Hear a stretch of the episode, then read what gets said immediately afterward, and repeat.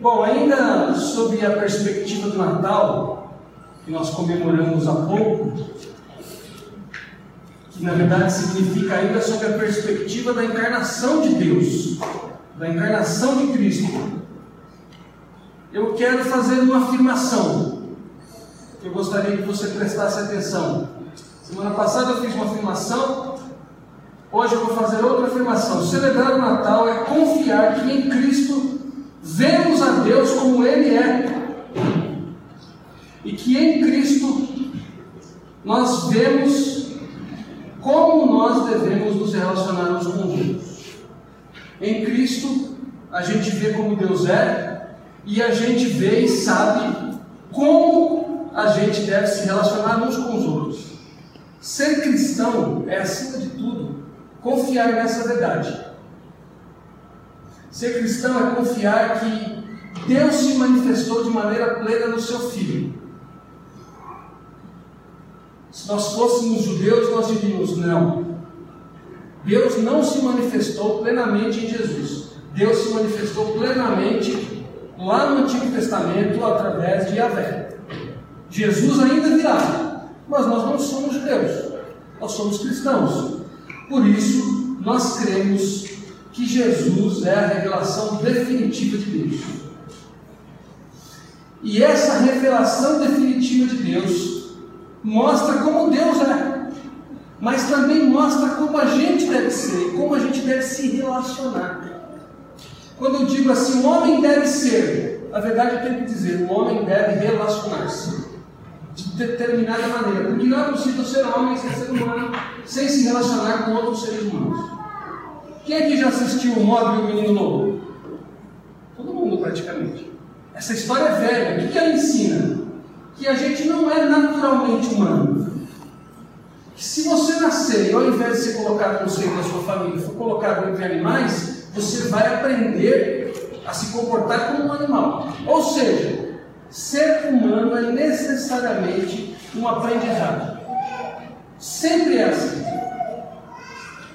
E de acordo com o Evangelho, para ser humano, a gente tem que olhar para Deus humano. Quem é Deus humano? Jesus. Então, quando eu leio que o Verbo se fez carne, tem um montão de coisas por trás dessa afirmação. Mas algumas coisas são imprescindíveis. Primeiro, quando Jesus, quando Deus se manifesta em Jesus, aparecendo em carne e osso, acabam todas as possibilidades de criar uma ideia de Deus que não tenha nada a ver com Deus. Que na Bíblia é chamado de idolatria. Por que não é possível mais ser idólatra?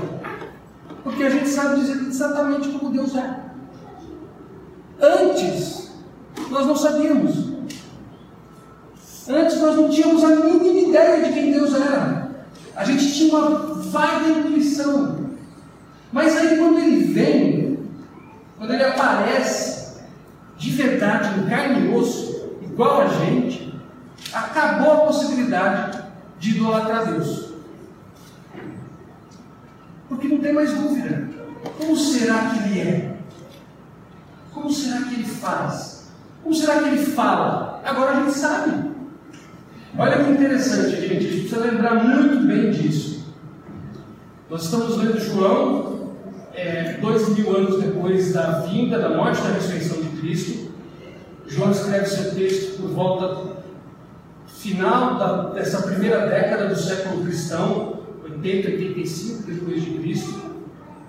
Mas quando a gente está falando de Deus nesse contexto, a gente tem que lembrar que já houve uma outra maneira de ver Deus. Três mil anos atrás. Como eles viam Deus? Como Deus se manifestava? Fogo no cume do monte, trovão, relâmpago, terremoto, vento, coluna de fumaça, nuvem. nuvem. Ou seja, a gente não sabe o que é. Quem é esse Deus que vai se revelar a Moisés no cume do monte? E quando ele aparece para Moisés, o texto vai dizer que Moisés fala face a face com ele, mas não vê ele. O texto de Êxodo vai dizer que Deus diz assim: Eu vou te mostrar a minha glória. Eu não vou te mostrar quem eu sou. E coloca Moisés na fenda da rocha e passa por ele. E Moisés vê Deus pelas costas. mas não vê Deus. Ou seja, a revelação de Deus na história do povo de Israel é um processo. Eles vão sabendo de Deus, que Deus vai se revelando, os profetas e os escritores bíblicos vão registrando, mas eles não sabem quem de fato é Deus. Eles têm uma ideia de quem seja Deus. É por isso que é possível ler o Antigo Testamento e acreditar que Deus é um terror. É possível acreditar que Deus é igualzinho dos outros deuses que se vingava, que fazia justiça com as próprias mãos. Porque aquilo ali é só sombra de quem Deus é. E olha que interessante, esse contexto onde a Bíblia nasce é um contexto assim habitado por muitos deuses, por muitas crenças de deuses. E lembra, gente, a gente está lidando com um tempo da história humana em que não temos, por exemplo, meteorologia, não temos química, não temos física, não temos matemática, como a gente conhece hoje. Então, os fenômenos naturais, fogo, trovão, terremoto, vento, são interpretados como deuses. É por isso que no Antigo Testamento você vai encontrar Deus, Deus da Bíblia, lutando com outros deuses. E os outros deuses, eles são deuses territoriais, eles dominam pedaços da terra. E a revelação bíblica vai mostrar que Deus é o, é o maior de todos os deuses, por quê? Porque ele não é um Deus territorial, ele fez o céu e a terra. Lembra do Salmo? Eleva os meus olhos para os montes. De onde me virá o socorro? É uma pergunta, não é uma afirmação. O meu socorro não vem dos montes, porque meu Deus não é um monte. Ou meu Deus não está num nicho, num cortezinho que eles faziam na pedra e colocavam a imagem de Deus e oravam por Deus. O salmista vai dizer: Não, ó, você está vendo? O seu Deus se apoia no meu. Aliás, o seu Deus se apoia no que o meu Deus fez, a montanha. Mas o meu Deus não é a montanha. Meu Deus é o Criador da montanha. Entende? Mas mesmo tendo essa noção, esse povo ainda não sabe quem é Deus de fato. E isso é tão maravilhoso, tão verdadeiro, tão real, que quando você vai para a carta aos Hebreus, você não precisa abrir, mas depois você pode ler em casa, a gente percebe isso que a teologia chamou de revelação progressiva. Deus vai mostrando a sua face aos pouquinhos. Mas chega um momento, olha o que o autor das Hebreus diz. Há muito tempo Deus falou muitas vezes de várias formas, de várias maneiras aos nossos antepassados, por meio dos profetas. Mas nestes últimos dias, que últimos dias? O dia os dias do autor aos Hebreus. Nestes últimos dias, Deus falou-nos pelo Filho. Quer dizer, Deus vai se revelando, mas chega um momento que a revelação se completa. Olha o que ele diz no versículo 3 do capítulo 1. O Filho é o resplendor da glória de Deus e a expressão exata da glória de Deus. A expressão exata do seu ser. Ou seja, gente, quando a gente fala assim, que aquele que é a palavra tornou-se carne e viveu entre nós, nós estamos falando do momento final da revelação de Deus. Deus mostra a sua cara, de verdade, como ele é. Antigamente ele só mostrou a sombra. E já era um negócio assim estrondoso, maravilhoso, mas era só a sombra. Deus revelou-se definitivamente no Filho eliminando todas as chances que a gente tinha de criar um ídolo. Acabou, não dá para fazer mais ídolo, porque a gente sabe como ele é. Aliás, a gente conversa com ele. A gente viu ele chorar, a gente viu ele sofrer, a gente viu ele falar, a gente viu. O João chega a dizer lá na sua carta o que os nossos olhos viram, nossos ouvidos ouviram e as nossas mãos apalparam, tocaram. O João está dizendo: não é mais possível ter dúvidas sobre Deus, nós tocamos nele. Isso é maravilhoso. Mas tem uma coisa importantíssima que eu quero que você preste atenção. No versículo 14 que eu li, essa revelação máxima de Deus, que é a encarnação de Jesus, apresenta duas características básicas. Duas. E hoje eu quero tratar com você só de uma delas, porque é muito conteúdo. Vou ler de novo. Aquele que a palavra tornou-se carne e viveu entre nós. Vimos a sua glória, glória como do unigênito, a glória como do unigênito é. É uma glória que só Jesus tem, porque só Jesus foi gerado de Deus. Todos nós fomos gerados por outros seres humanos. Jesus foi gerado de Deus dentro de um humano. Nós fomos gerados de outro humano dentro de um humano. Entenderam a diferença? Por isso que é unigênito. Unigênito em que sentido? Único. Não tem ninguém que se pode comparar com Jesus, porque só ele é divino e humano ao mesmo tempo. Vimos a sua glória com a do unigênito vindo do Pai, cheio de graça e de verdade. O que eu quero enfatizar nessa manhã? Jesus, ou Deus, se revela em Cristo, na encarnação de Cristo, com graça. Jesus se revela, é a definitiva revelação do Pai entre nós, e nós vemos Deus como Deus é, e Deus em Jesus é cheio de graça. Verdade é outra conversa que a gente vai ter no próximo encontro, mas agora eu quero falar sobre a graça. Essa graça aqui que João está colocando. Para a gente entender essa expressão graça aqui, a gente tem que dar um salto para o versículo 16. Acompanhe comigo aí na sua Bíblia. João 16, 1,16. Todos recebemos da sua plenitude graça sobre graça. Que plenitude? A plenitude de Cristo. Pois a lei foi dada por intermédio de quem? Moisés. A graça e a verdade vieram por intermédio de quem? Jesus Cristo. Ninguém jamais viu a Deus. Mas o Deus unigênito Jesus, que está junto ao Pai, ao Pai, nos foi conhecido. Que graça é essa, gente? É a tão falada graça de Deus em Jesus, que a gente já conhece, mas nunca é demais falar sobre ela. Eu tentei colocar de uma maneira que faz sentido para mim e espero que faça sentido para você. O que é essa graça? Graça é a total ou é o total e definitivo acolhimento de pecadores na família divina pela obra redentora de Jesus. Vou repetir, parece difícil, mas não é. Graça é o total e definitivo ato de Deus de acolher a gente, de abraçar a gente. Através do que? Através da obra de Cristo. Quando Cristo nasce, vive, morre e ressuscita, nós somos acolhidos na família de Deus. E isso é definitivo. E mais, isso é o que a Bíblia chama de salvação ou de redenção. Em Cristo, nós vemos Deus colocando a gente para dentro da família divina. E vou explicar daqui a pouco o que é a família divina. Mas também nós vemos Cristo agindo, Deus agindo na história. Isso não é uma conversa sobre algo que não existe. Porque Jesus veio em carne. Quando? No primeiro século da era cristã. Onde? No Oriente Médio. Precisamente no que hoje a gente chama de Palestina.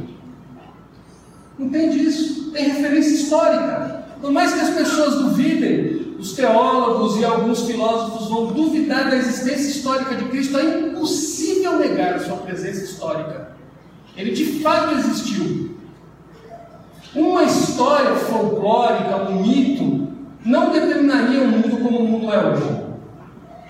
Daqui 500 anos é possível que ninguém ouça falar em Saci Pererê, por exemplo.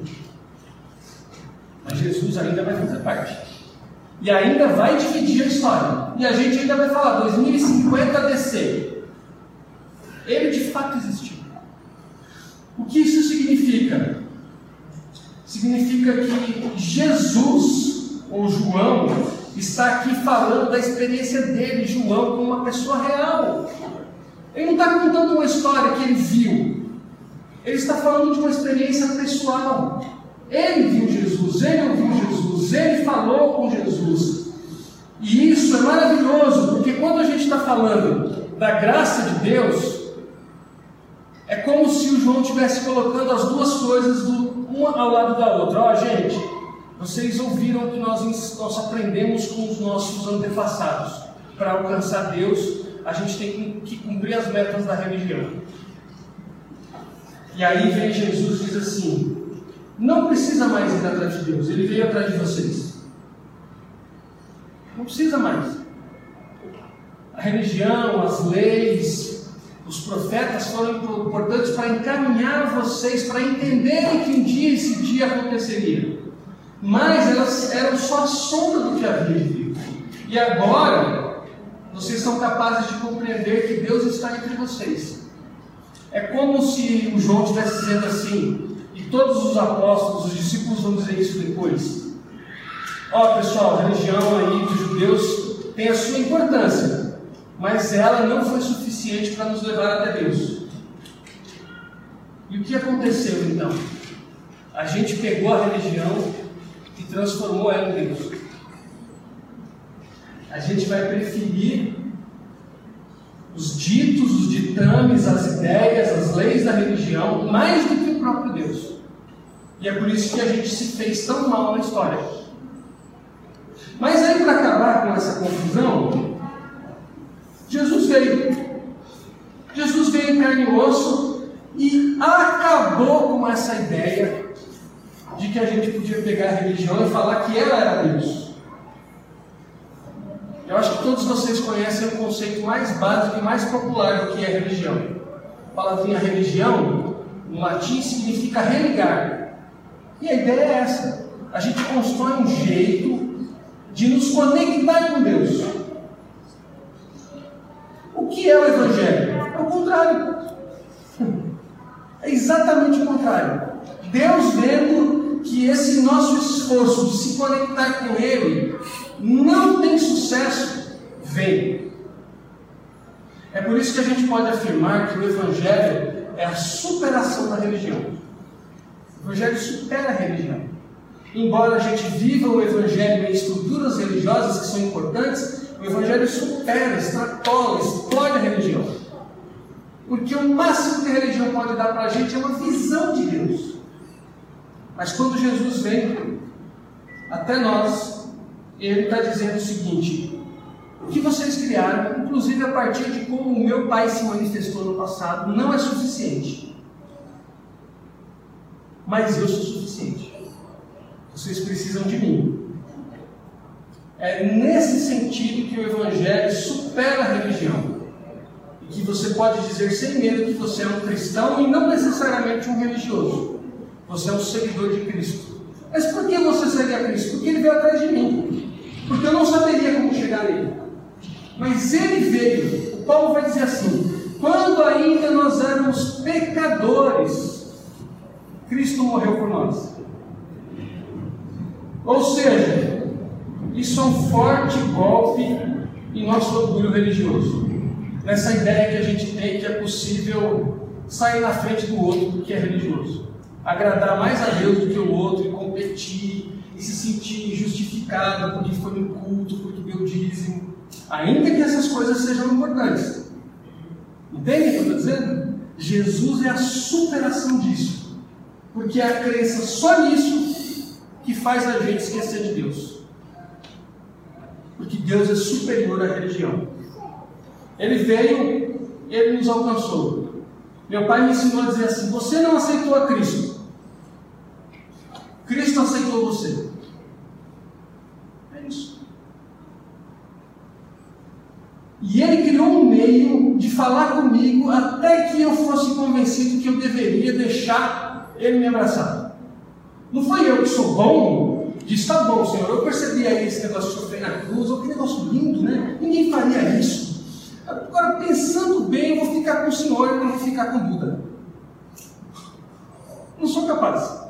Foi ele que veio, foi ele que encarnou, foi ele que viveu como eu vivi, sem pecado, morreu por mim, mandou o Espírito, e o Espírito me convenceu de que eu devia confiar nisso.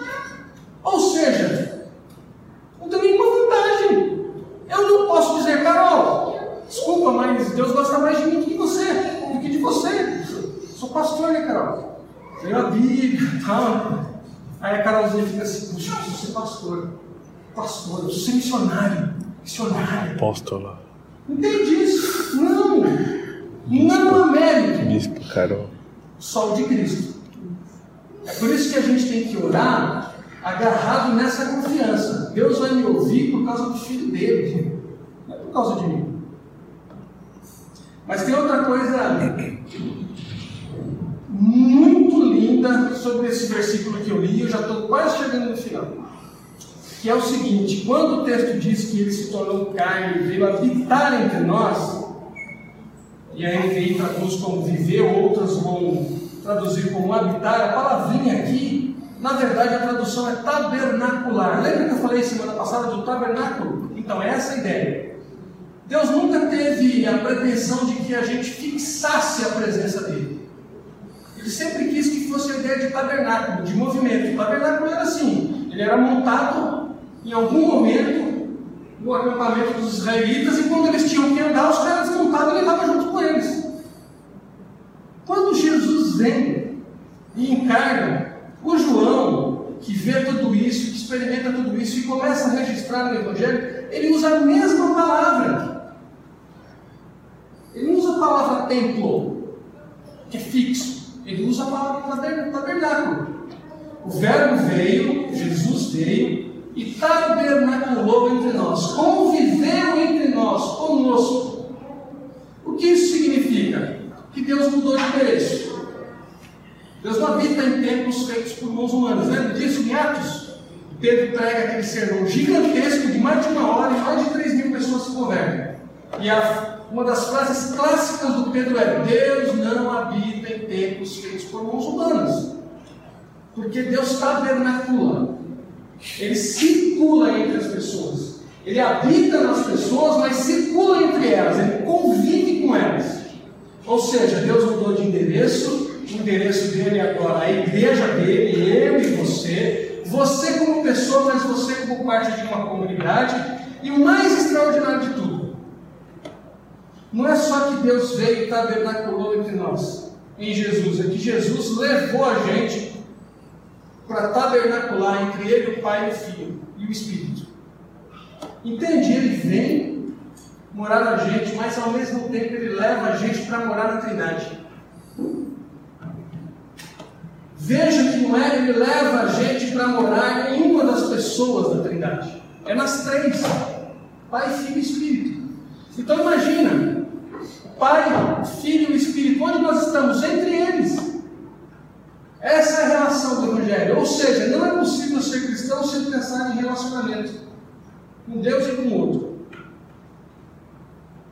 Deus leva a gente para tabernacular nessa relação da Trindade, para existir em relacionamento com a Trindade. É, a teologia, especialmente a teologia ortodoxa russa, foi chamar isso de pericorese, um nome bem estranho para dizer o seguinte: Pai, Filho e Espírito Santo coexistem, sempre existiram, e eles vivem em amor e em respeito mútuo, e é como se eles fizessem uma dança, onde cada um tem o seu papel em um momento específico da história, na vida da humanidade. E como numa dança, ninguém passa ninguém. Como numa dança, cada um tem o seu ritmo, mas é uma dança em conjunto, é harmoniosa. Então imagina essa figura, que o pai está dançando com o filho, de mão dada com o espírito naquela ciranda, e eles não pisam um no pé do outro. E um não quer ser mais rápido que o outro, um não quer se mostrar mais que o outro. A dança é comunitária. E aí eles vêm e colocam a humanidade nisso. Por que, que a gente às vezes não entende o mistério da igreja? Porque a gente não sabe dançar. Não sabe essa dança do Espírito, do Pai e do Filho. Eles coexistem, eles não querem exercer poder um sobre o outro, mas cada um tem o seu papel na história, na vida da igreja, na revelação. Cada um fala no momento adequado e um honra o outro o tempo todo. Quando você começa a ler o Evangelho, você vê isso. Jesus falando bem do Pai, Jesus sendo batizado, o Pai falando bem dele, e o Espírito Santo alegrando Jesus, o Espírito Santo comovendo o coração de Jesus. Eles convivem e não brigam, gente. É para dentro desse lugar que eu e você somos levados quando Jesus aparece na terra. Mas a gente não consegue compreender a profundidade disso. Nós estamos lá dentro e é o que nós precisamos é aprender a entender essa dinâmica do Pai, do Filho e do Espírito, do Espírito Santo, e aí a gente vai aprender a conviver. E isso é uma das coisas mais maravilhosas que o Evangelho pode dizer e que o Paulo vai chamar de estar em Cristo. Por isso que Paulo diz: Quem está em Cristo é uma nova criatura em que sentido? Porque cria-se a possibilidade de a gente entrar nessa dança e aprender a dançar com a Trindade e com os nossos irmãos, sem pisar no pé outro. E sem querer dar uma cambalhota maior, sabe assim? Está todo mundo dançando uma valsa, Deus. Está todo Não de querendo aparecer dando cambalhota. Não, vamos aqui, ó. Esse é o ritmo do queijo. Vamos aqui, o nosso espírito está aqui, é aqui que eu vou. A ideia de comunidade na Bíblia Sagrada é essa. Mas o que significa esse montão de coisas que eu disse, gente? Significa bastante coisa, eu nem saberia dizer. Mas o que eu sei dizer, e que eu quero que você guarde no seu coração, é que entre você e Deus está Cristo. Quando Deus olha, aquele salmo que eu citei semana passada, que Deus se curva para ouvir a nossa oração. Ele não vê você, ele vê Cristo. Portanto, não tem ódio, não tem ira, não tem raiva, não tem injustiça. Porque tudo isso Deus expressou no Filho dele. Então ele não está contra nós, está a nosso favor. Deus está olhando para nós e entre nós e Deus está Cristo. Não estão os ritos da religião. Não estão os cumprimentos que a gente tem como cristãos protestantes. Deus não aceita você porque você é um bom religioso. Deus aceita você porque Deus é bom. Entende isso? Ah, Deus me aceitou porque eu sou bom. Religião. Deus me aceitou porque Ele é bom. Evangelho. Ah, pastor, então a gente pode viver de qualquer jeito? Não. É o contrário. É justamente porque Deus é bom e me aceitou. Em gratidão a isso, eu quero viver direito. Não é obrigação. Já pensou em namoro em que a moça é obrigada a andar com um cara que ela não quer? Imagina uma relação dessa. Então, às vezes a gente se relaciona com Deus por meio da religião assim. Obrigação. De novo, culto. Então, de novo tem que ser celebração, de novo ensaiar o treino. Não, é um ato de amor e de alegria. Entre você e Deus está Cristo. Número dois. Em Cristo Deus veio ao seu encontro e ao meu encontro. A gente não ia conseguir fazer isso. A gente não conseguiu, desde que o humano pôs o pé na terra. E é por isso que existem tantas religiões. A gente não conseguiu alcançar Deus. Por isso, ao nosso encontro e nos abraçou. Número 3. Em Cristo Deus veio e tabernaculou. Habitou entre nós. Nesse mesmo ato, Ele levou a gente para habitar a Trindade. Eu sou a habitação da Trindade, mas ao mesmo tempo habito a Trindade. Aí você pensa assim: meu Deus, pastor, que negócio estranho. Não é estranho, é diferente. A gente não consegue compreender muito bem isso. Por isso que é um mistério. Eu sou pecador, você é pecador e a gente habita a Trindade. E a Trindade não estimule a gente. Porque o natural é um Deus santo tendo contato com seres humanos pecadores. Quem, quem é destruído? Luz e trevas. Quando você acende a luz, quem vai embora? Nunca é o contrário. Essa é a lógica da Bíblia. Mas por que nós, sendo trevas, tendo Cristo em nós, podemos ser colocados dentro da Trindade e não somos destruídos? Por causa de Cristo. Não tem nada em você que Deus olhe e fale, ah, então não vou eliminar esse pecador porque ele é bom. Não. É por causa de Cristo. Na prática, quais são as implicações de a gente ler a palavra de Deus dessa perspectiva que o João está apresentando, da perspectiva da encarnação de Cristo? Na prática é o seguinte: Deus não julga mais você. Na verdade, Ele nunca julgou. A gente acreditou que Ele julgou a gente através de critérios religiosos. Deus não julga você pelo número de vezes que você vai à igreja. Deus olha para você e vê Cristo. Qual a implicação disso para a sua vida? Não julgue as pessoas pelo número de vezes que elas vêm na igreja. Simples assim. Dai aos outros aquilo que vocês esperam que eles deem a vocês. Ah, pastor, então não é para vir mais na igreja? Pelo contrário. Aí é que tem que vir mesmo.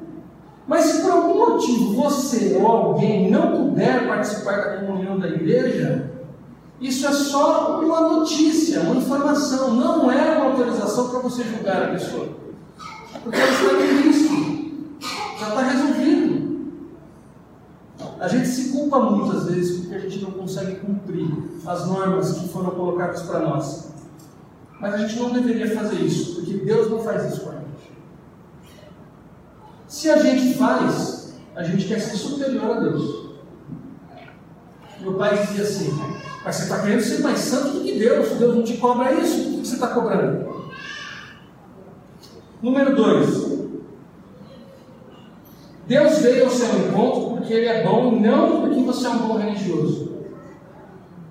Então não seja um bom religioso, seja um bom cristão. Siga Jesus. E para isso, estar na comunidade é importante. Orar é importante. Mas olhe para as pessoas dessa maneira também. Deus encontrou as pessoas também do jeito que elas são. Você não precisa olhar para as pessoas e nem olhar para si mesmo como se você não fosse digno do amor de Deus. Ele veio ao seu encontro, veio ao meu encontro. Eu não preciso olhar para mim de outra maneira e não preciso olhar para os meus irmãos de outra maneira, porque o mesmo Deus que me salvou em Jesus salvou meu irmão. A salvação é pessoal, mas não é individual. Significa que é pessoal, porque Jesus sabe quem é o Joaquim. Pessoal que significa que ela não é individual? Deus, Jesus não morreu por você, morreu pela humanidade.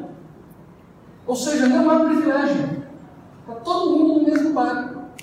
Quando você levanta a mão e agradece a Deus por que você foi salvo, qualquer pessoa no templo, na rua, em qualquer lugar pode levantar a mão e agradecer também, porque ele também pode ter tido acesso à graça de Deus. Não está no meu controle, no seu controle, nem no controle da religião. E isso nos dá uma paz tremenda e ajuda a gente a se relacionar com as pessoas de igual para igual.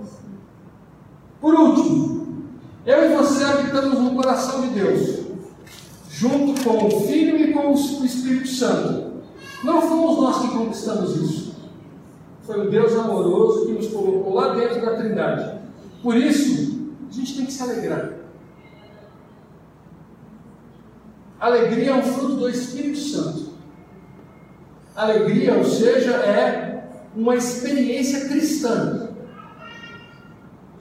Podia estar perdido, totalmente perdido, sem saber quem é Deus, sem saber quem eu sou, mas eu não estou. Porque quando eu descobri, ou quando Deus foi revelado para mim em Jesus, eu descobri quem eu era. Não tem coisa melhor você, do que você saber quem você é em Cristo. Tem coisa melhor do que você ouvir de Deus, ó, oh, você é meu filho amado, eu tenho prazer na sua vida. Ou seja, eu não estou mais perdido.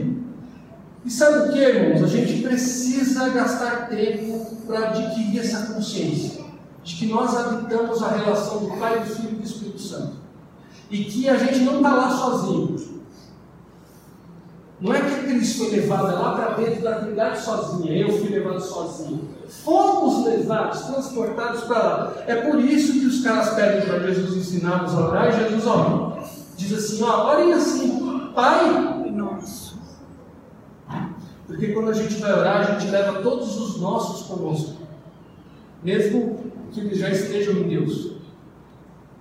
Então, é preciso cuidar dessa consciência, mas é preciso ser intencional com isso. O que significa ser intencional? Bom, eu já sei.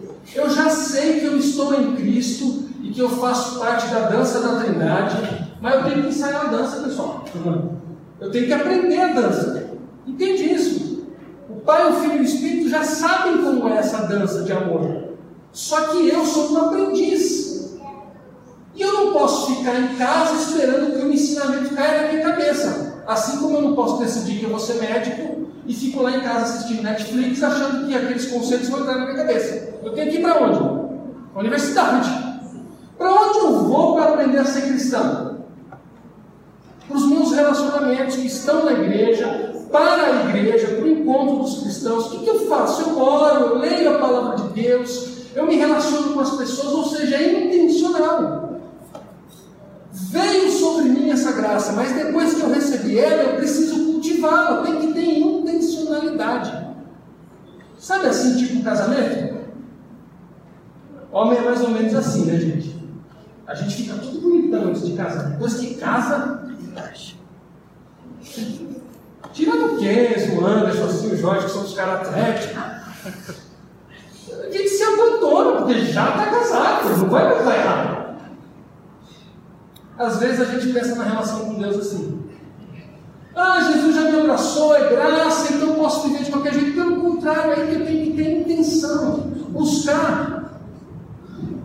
Meu pai fazia o seguinte comigo: eu sou de uma família de quatro irmãos. Depois que ele se converteu, ele trouxe alguns comportamentos que ele tinha no islamismo. Que era o quê? Ler o texto todo dia. Quantas vezes? Três, quatro, cinco por dia. Qual? O mesmo. E ele falava assim: ó, quando chegar no final da sua vida, se você tiver um texto bíblico com você, já está bom. E eu tenho. Você me fala, João, qual que é seu texto? Recite para você, do comecinho até o final. Isaías capítulo 58. Isso é intencional. Eu fui lá, eu desejei, eu fui atrás, eu abri, eu levantei, eu acordei, eu lavei o rosto, eu tomei café para ficar acordado. Fui ler. Por quê? Porque a salvação é totalmente pela graça de Deus, mas a caminhada depende também do meio dos seus esforços. A palavra é intenção, intencionalidade. Eu tenho que amar esse caminho. Tudo isso só é possível porque Cristo veio, encarnou como um ser humano e viveu entre nós. Eu queria terminar orando. Feche